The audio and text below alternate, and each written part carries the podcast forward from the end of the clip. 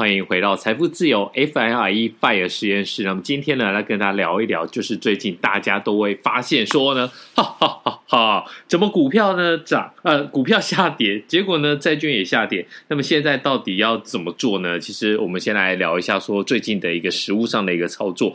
那么非常不幸的，虽然我们这是开始要收费的一个频道，但是要告诉大家，我们的开始的点呢是非常辛苦的，就是过去这几年呢，一直以来 S M P 五百指数啊，每年大概都是二十趴的一个年化报酬率。什么概念呢？就是说呢，如果你在三年前投一百万的话，那你在三年前的年底就会变一百二十二万。那么去年呢，就会变成一百四十四万。然后呢，呃，前年一百四十四万，然后去年就会变成一百七十二万。等于说呢，你就是一点二乘一点二乘一点二。所以呢，大家都觉得说，哇，这个美股真的是非常好赚。我自己也这么觉得。好，那我们在脸书上面呢，其实有把一风把一篇贴文置顶，这一篇贴文置顶的东内容呢，其实就是说呢，你不用担心，如果呢你今年真的觉得说这个股票市场真的是太难做的的话，你就盖牌。盖牌什么意思呢？你也不要再买，你也不用再卖，你就把这个现在的部位给它 hold 住，把它持有住，把它。停滞下来就对，你就看，我觉得啦，到年底应该还是有一个很大的机会，是一个正报酬。全年来看是一个正报酬。那么现在最怕的就是说，如果你现在在现在把它给卖掉之后呢，那你可能就真正的实现亏损。好，这就是我们比较实物上面的一个操作。那我们前两天呢，其实有观察到一个指标，就是 Greed and Fear Index 突然突突然有点忘记，好，就是恐惧贪婪指数，恐惧贪婪指数呢已经到了六六呢是什么的一个概念呢？就是一个极度恐惧。那么巴菲特不是常常在讲嘛？大家呃，大家常常把巴菲特这句名言放在嘴巴上啦，就是别人恐惧的时候我要贪婪，别人贪婪的时候我要恐惧。那么现在呢，确实是全世界都在恐惧，那你应该这个时候就会贪婪。所以呢，我已经开始进场去买股票。那至于是买什么呢？其实。这个就是一个实物的一个操作的一个概念。如果你现在是空手，或者是呢，你就是想要做这个指数大盘的话，你应该买的是 VTI。VTI 呢，其实是。追踪全美市场的，那它真的是蛮厉害的一档指数型的 ETF，所以呢，如果没有什么特别的想法，那你就买 VTI。那至于为什么要从这个恐惧贪婪指数来看，那前面的集数有提过，大家可以再回去找。那在标题上面就有写这个恐惧贪婪指数，所以还蛮好搜寻的。那为什么买 VTI 呢？其实之前我们在免费的这些内容里面有提到 VTI 这档。的 ETF，大家也可以去找。那我自己呢，其实除了买 VTI 之外呢，我还去买了 VOO。VOO 其实是一开始就是蛮看好 S&P 五百指数，那是它最终是全美五百大的一个企业。那我真的觉得说，在这种比较动荡的一个呃一个世道来讲的话，我觉得这种大型的企业，它还是有一定的一个护城河，然后呢，它还是有一定的一个规模。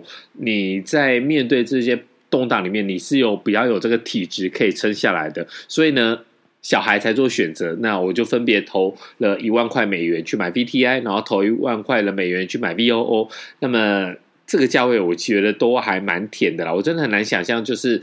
哇，怎么现在这么好？VOO 可以买在四百块以下，其实还不错啦。就是以现在的一个状况来讲，那我们在录音的时候呢是礼拜六，那这阵子其实美股又迎来了一小波的一个上涨，所以呢，其实 VSPY 现在大概是四百零一块，然后呢 VOO 是三百六十九，三百六十九真的是蛮划算的一个价位，我大概是买在三百六十块左右，然后 VTI 大概是买在两百块以下，我觉得是还不错。那如果说你是一个更更担心这个风险的一个性格的话，你可以去买 VT，我觉得 VT 也是还行啦。那最近就是有一档，我们之前有讲说，哎，我要进去抄底了，结果呢，没想到呢，这个虾皮的母公司 SE，那它在股票。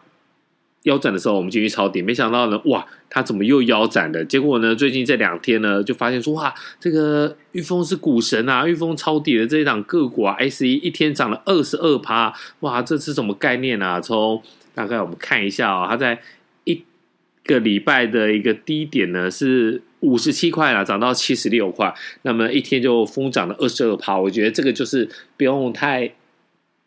不用太去追逐了，就是因为 SE 这间公司呢，它主要是做东南亚的电商嘛，然后还有一些游戏，到底有没有问题？我觉得从财报上来看呢，是没有什么太大的一个问题。但是呢，反正抄底就已经抄了嘛，这个时候呢，你去卖掉也不太对，然后呢，你再去买，我觉得也不必要了。反正在这个时候，我觉得比较要做的这件事情就是稳定你自己的心态，然后呢，把我们这个礼拜我们实际上的操作的流程。